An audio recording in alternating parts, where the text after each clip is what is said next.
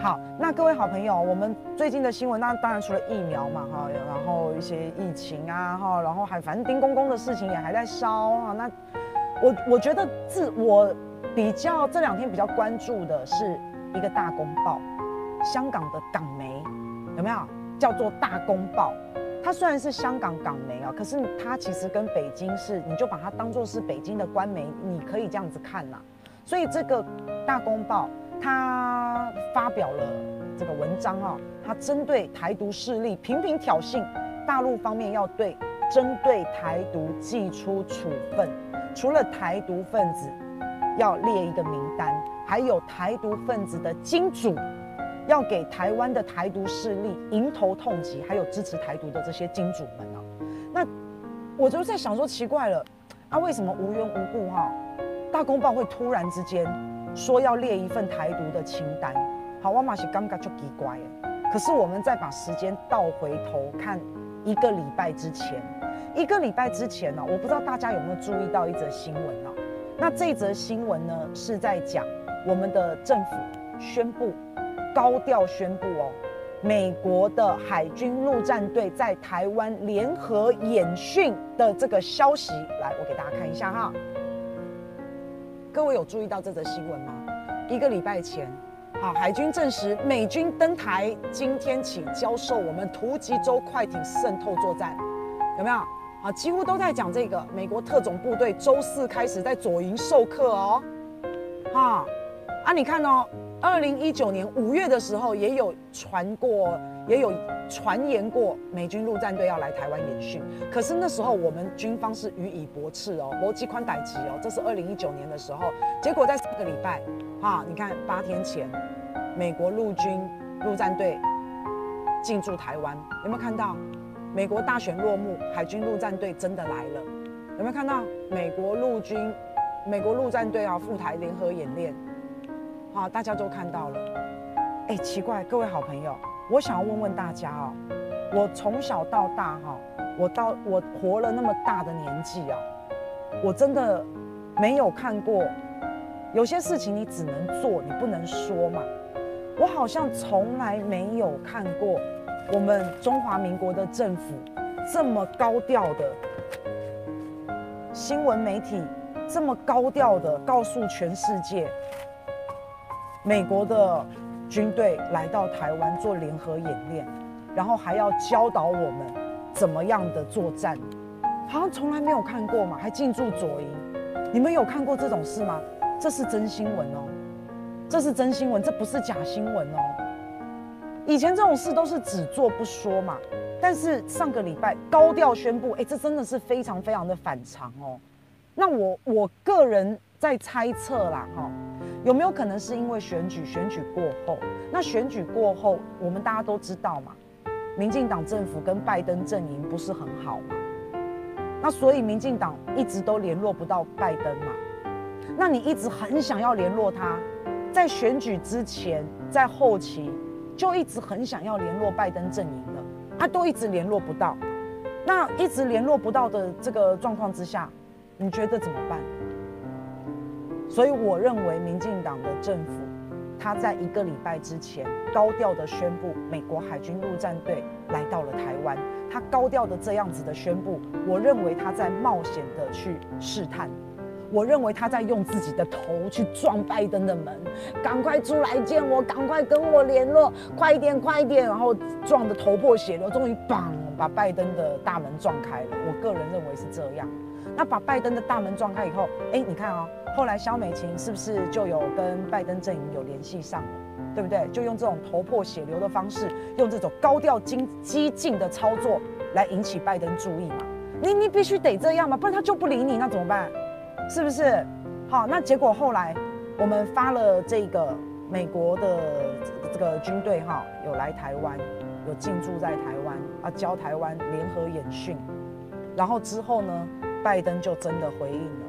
拜登团队回应了萧美琴，有联系上了，有跟民进党政府联系上了，然后联系上了之后，啊，大陆也不是坐视不管，大陆也不是省油的灯啊，好，看到看到你们这么高调的在晒恩爱，所以大陆就在最近发了一个大公报嘛，就是针对台独分子嘛，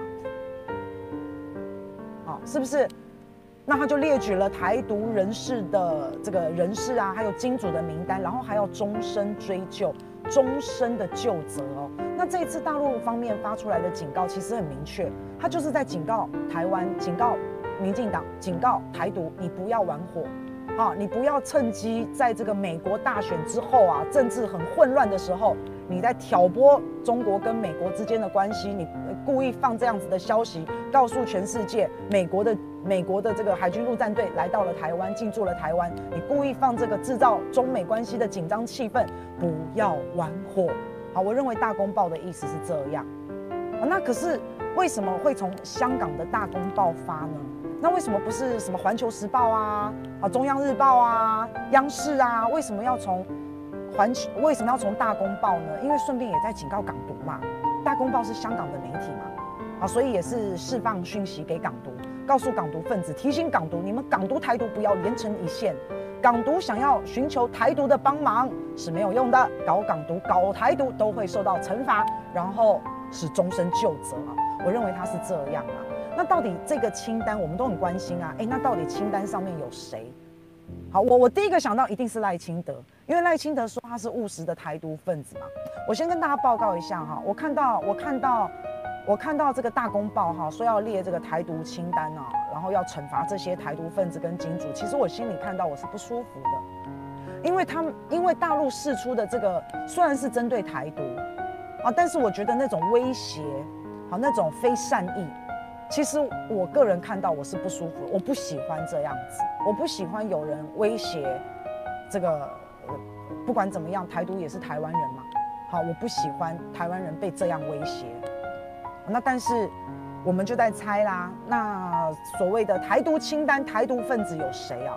那也只我他我跟大家报告啊，他不会公布这份清单的，他绝对不会告诉你台独分子这个清单上有谁，好，绝对不会公布，尤其是政治人物这一块，绝对不可能。他只要一公布了我们的台独清单上面有哪有陈柏维啊，有王定宇啊，有谁谁谁。政治人物他绝对不会公布哦，好，为什么政治人物不会公布？你知道吗？因为政治人物他如果一公布台独清单上面的政治人物的话，那这下好了，这些政治人物就可以获得政治资本，就可以获得选票，好，下一次的选举，这些政治人物就会提到，你看我在那个公报上哦，哈，我在那个台独清单的公报上，你看我多勇敢啊，人家就会去投他了，反而是在帮助他们。所以我觉得这个台独的这个清单啊，对于政治人物这一方面，它是不可能公布的。那到底有谁？大家都在猜。其实之前在大陆有出一个扑克牌，就是台独扑克牌，台独分子的扑克牌。那我跟大家说一下，这个台独扑克牌上面有谁哈？有赖清德。有蔡英文，有陈水扁，有吕秀莲，有游锡堃，有苏贞昌，有李登辉，有林义雄啊，还有呢台独的金主啊，有辜宽敏，还有民视的董事长也姓郭哈，还有黄国昌，还有陈柏惟，还有王定宇，还有很多的绿色的名嘴，好，所以他们之前其实有出过台独的扑克牌啊，但是对对对，但是我认为这一次的官媒。啊，大陆的官媒所公报的、公布的台独的清单是不会、不会告诉你有哪一些政治人物的，因为那会成为这些政治人物下一次当选的一些筹码。他们会把这件事情拿出来挂在嘴上，表示自己很勇敢，啊，等等等等啊。那结果大陆公布了，大陆说要有一个台独的清单之后啊，那我们中华民国的陆委会，我们也出来发言啦。好，我们也在讲大陆怎么这样子刻意操作这种极端偏激的议题，然后煽动两岸的情绪，啊，你这样子已经是破坏了海台海和平稳定啊。那其实我也是这样觉得啦，哈，我也是觉得，哎，就是。我我们看到看到中华民国啊，自己的国人啊，这样子被针对，或是威胁，或是被恐吓，其实我们真的也是很不乐见的。我还是希望台湾跟大陆哈两边能够好好的，因为我本身我自己不赞成台独，我也不赞成统一，但是台独统一我也都 OK，我也都 OK 啊。那我只想要安居乐业，就这样而已，就这么简单而已。我现在生长在台湾这块土地上，我是中华民国的国民。我只能跟着两千三百万同胞的选择走，啊！但是不管大家的选择是哪一边，其实我都是接受的，啊，我也都是 OK 的，啊，但但是但是，反正人人性就是这样啦。哈。那台独的这个顽固分子的清单啊，对于台湾啊要谋求独谋求独立，还有他们的这些金主啊，你们可能比较要小心啊，比较要担心啊，因为可最高可以判无期徒刑。那像今年很多人都在说，今年是武统最好的时机。因为全球的疫情嘛，好，然后中美的一个美国的大选，还有中国的崛起，中国经济的复苏等等等等等等等等的原因啊，很多人都在说啊，今年啊或是明年就是收复台湾最好的时机，现在就是最好的时机，而且大家也可以看到武统的声音甚嚣尘上，应该有史以来我们听到武统武统啊。这个声音啊，达到最高点的应该就是现在了。那台湾当然也很很担心嘛，哈，我们也是很担心啊。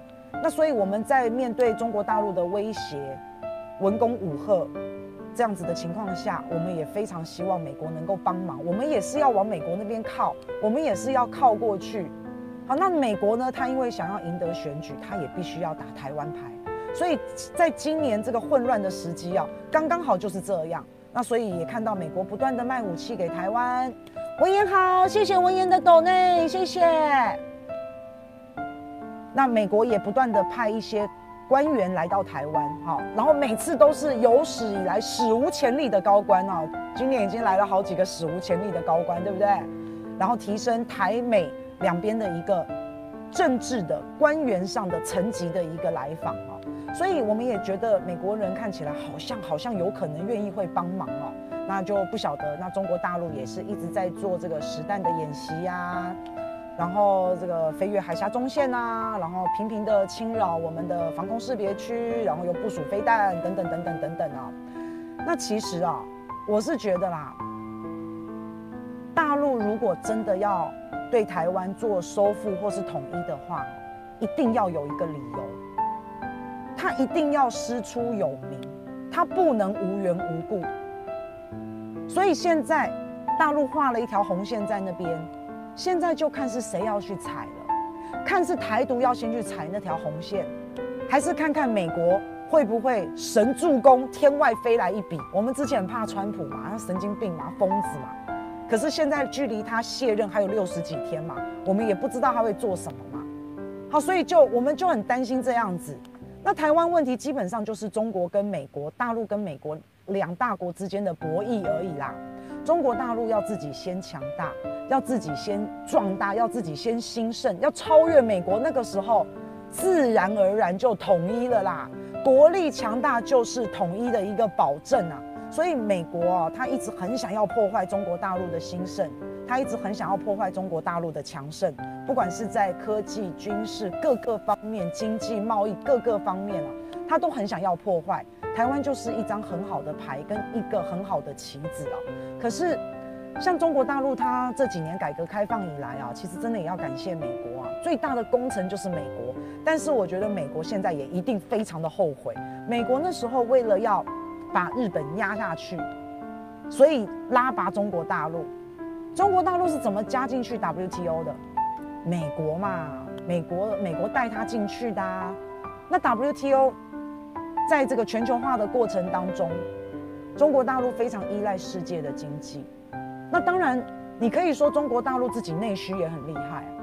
好，中国大陆现在是全世界第一大的货物贸易国。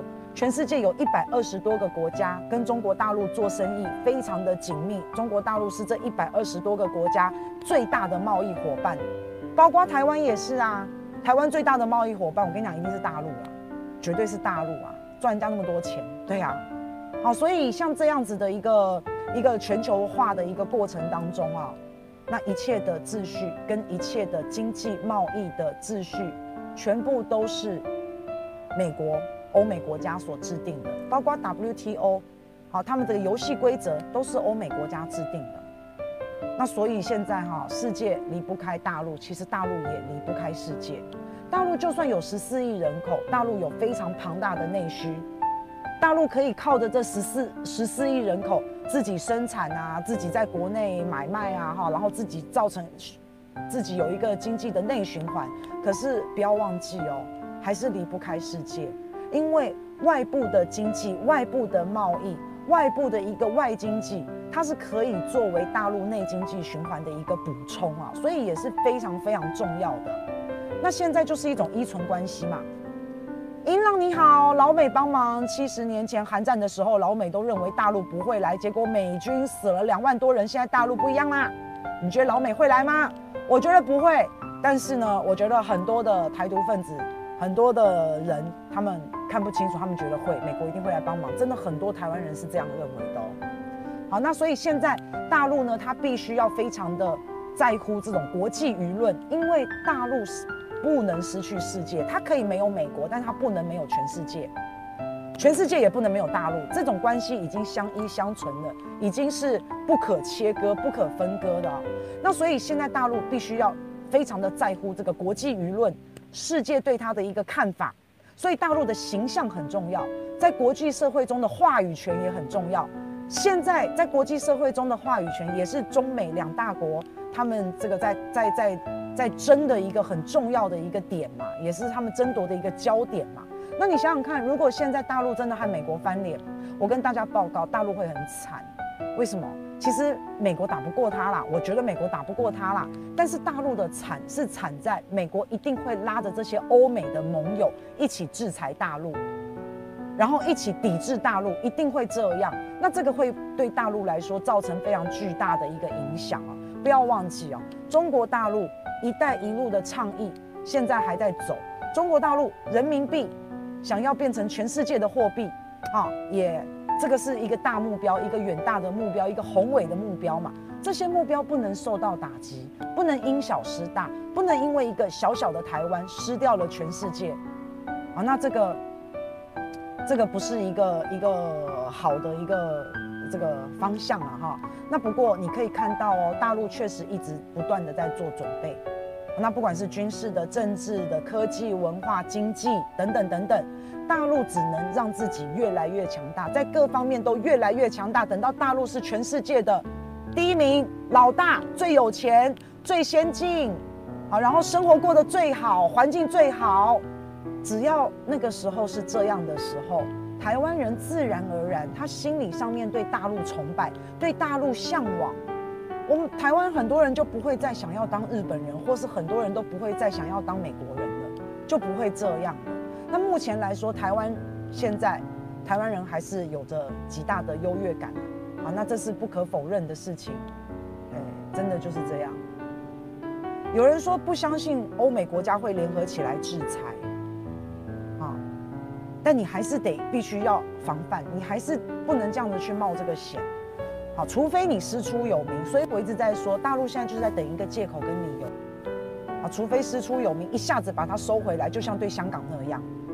所以红线画在那，看你要不要踩，看美国要不要来助攻一下，啊，就是这样。那但是没有，我们没有踩到红线，欧美国家也没有踩到红线的时候，大陆也必须要。除了刚刚讲了，在军事啊、经济、贸易、科技各方面，教育、历史文化。啊，全方面的做好准备之外，那另外还有一个很恐怖的，就是我们之前一直都有提到的穷台政策。那穷台政策把台湾人的这个优越感消灭掉了，台湾什么都比不过大陆，台湾人还比大陆穷。